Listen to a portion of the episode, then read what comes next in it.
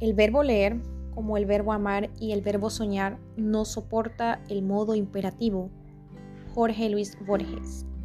Buen día, licenciada Cristina. Mi nombre es Silvia María y quiero compartirle este breve pero muy importante mensaje a usted. Leer aporta grandes beneficios a todas las personas, independientemente de su edad. Por este motivo es bastante fundamental que desde pequeños los seres humanos se introduzcan al mundo de las letras.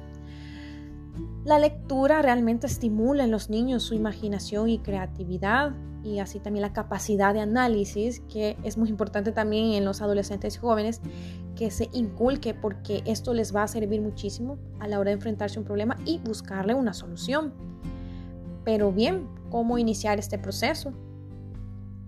Leer ha de promoverse a lo largo del crecimiento de los niños principalmente con el ejemplo, a través de la imitación de sus padres y seres más allegados.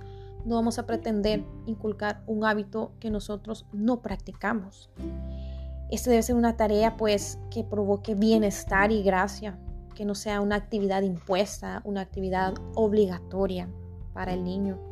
A un niño o a un adolescente no le vamos a motivar tampoco con géneros literarios elevados o de difícil comprensión. Así como un bebé que empieza a consumir alimentos, así ha de ser la lectura para los jóvenes y niños. Suave, digerible y poco a poco.